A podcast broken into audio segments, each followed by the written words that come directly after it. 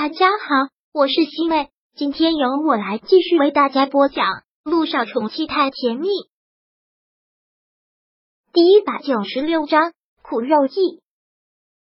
信息时代真的是可怕，发生了什么事儿，第一时间就会传播到全国各地，可怕，真是可怕。刚放下手机，玄关的门就开了，看到是陆亦辰进来，小雨滴兴奋坏了，兴奋的就像是一头小鹿。蹦蹦跳跳的喊着“爹爹”，就朝他跑了过去。小雨滴，快让爹爹抱抱！这么久都没有好好抱抱这个小家伙了。陆亦辰也是想的不得了。小雨滴直接扑到了陆亦辰的怀里。父女两个从来都是这样，有爱的不得了。他这个上辈子的小情人还真不是瞎说的。陆亦辰抱了小雨滴好一会儿，才将他放下。小雨滴，先自己去玩。好，小雨滴又跑回去吃好吃的。公司的事处理完了，萧九笑着问：“就当自己没事，你没事吧？”杜奕晨看着他，显得很紧张，忙扶着他的肩膀到处看着，想必他也看到新闻了。有没有伤到啊？他们有没有？没有。萧九轻轻的推开了他的手，然后坐到了沙发上。网络时代真是不好。都感觉没有自己隐私了。看到他这样，陆亦辰眉头紧锁，叹了口气。他不知道自己该再说什么。萧九也不是犯人，他也不能责怪他自己出门，但就是心疼啊，就是自责。这次不管你怎么说，我都不能再沉默了。这些人欺人太甚，网络暴力是要逼死你吗？陆亦辰真感觉怒火中烧。现在的网络暴力实在是太厉害。真的想要人肉谁？想要报复谁？太轻易了，陆亦辰，你不要这么激动。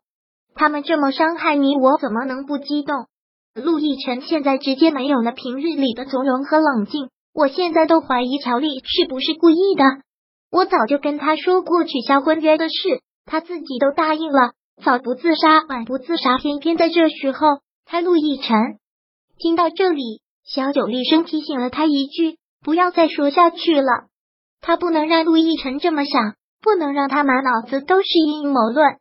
好，陆亦辰不继续说，但心里他已经有肯定的答案了。在他认知中，那个无害单纯的乔丽形象早就已经颠覆了，都不惜让人给小九下药，下药无果，要玩个苦肉计，也不是干不出来。小九，这件事情我会处理。小雨滴现在不是已经放假了吗？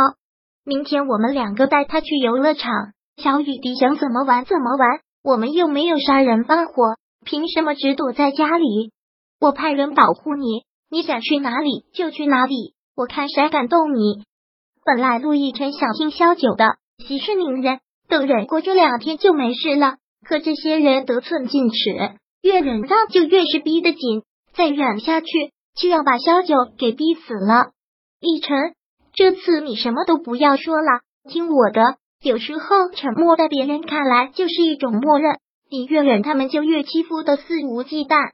陆亦辰这次说的很坚决，不管萧九在，怎么劝也没用了，他已经决定了。好了，你们不是去逛超市了？都买什么了？晚上我给你们做好吃的。真的吗，爹地？一听到这个，小雨滴的耳朵立马竖了起来。眼睛又亮了，你这小吃货，爹地一说要做好吃的就听到了。对呀，那是因为爹地做得好啊！我都跟小伙伴们说了，我有一个最帅而且最会做饭的爹地，他们好羡慕呢。我还邀请他们有机会来我们家做客呢，是吗？陆亦辰干脆说道：“现在你们不就放假了？联系一下你的小伙伴小九，明天我们先不去游乐场了。”我派车去接他们，明天他们就可以来。我给你们做好吃的，真的吗？明天我的小伙伴们就可以过来。当然，我的宝贝女儿话都已经说出来了，我当然要给我的小宝贝撑面子。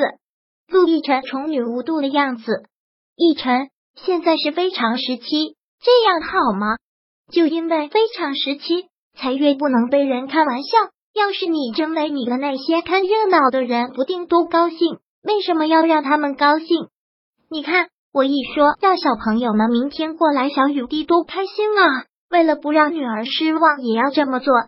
小九必须承认，陆亦辰说的都很对，然后点点头，好，都听你的。哎，市医院经过这么多天的治疗，乔丽的气色明显好多了。期间，顾木兰来过好几次，也都被乔家人数落出去了。而乔丽期盼的陆亦辰一直都没有再来。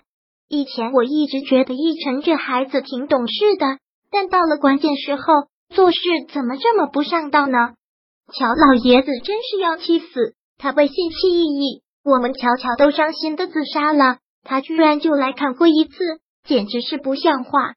这段日子乔丽过得也是难熬，整天躺在医院里。乔老爷子这些话无疑是在他的伤口上撒盐。爷爷，您不要再说了，我想一个人静一静。乔乔啊，乔夫人又刚要开口，乔丽还是打断了。我说了，我想一个人静一静。都出去吧，放心，你们不用每天都看着我，我不会再做傻事的。是啊，他压根就没有真正想死，他现在的事业如日中天，他为什么要死啊？死了就真的成全陆亦辰和萧九了？怎么可能这么便宜他们？乔丽拿过了手机，他现在每天的乐趣就是看着一般网友骂萧九，看到那些咒骂他的话，还真是觉得过瘾，而他。微博的评论量和留言也是爆炸的多，都是心疼安慰他的，要他赶紧好起来。他们永远都在，永远都会支持他。他自己也便发了一条微博，心情和身体都在恢复中，感谢大家关心，也始终相信善有善报，恶有恶报。他发的这条微博瞬间就成了热门新闻，尤其是他后面暗喻的一句话，让网友们产生了无限的遐想。纷纷留言表示支持他，相信肖九早晚会得到报应。是啊，肖九，你早晚会得到报应的。一个贫贱家庭出来的女人，还妄想飞上枝头当凤凰，还想跟我抢男人，简直是可笑。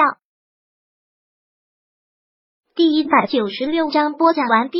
想阅读电子书，请在微信搜索公众号“常会阅读”，回复数字四获取全文。感谢您的收听。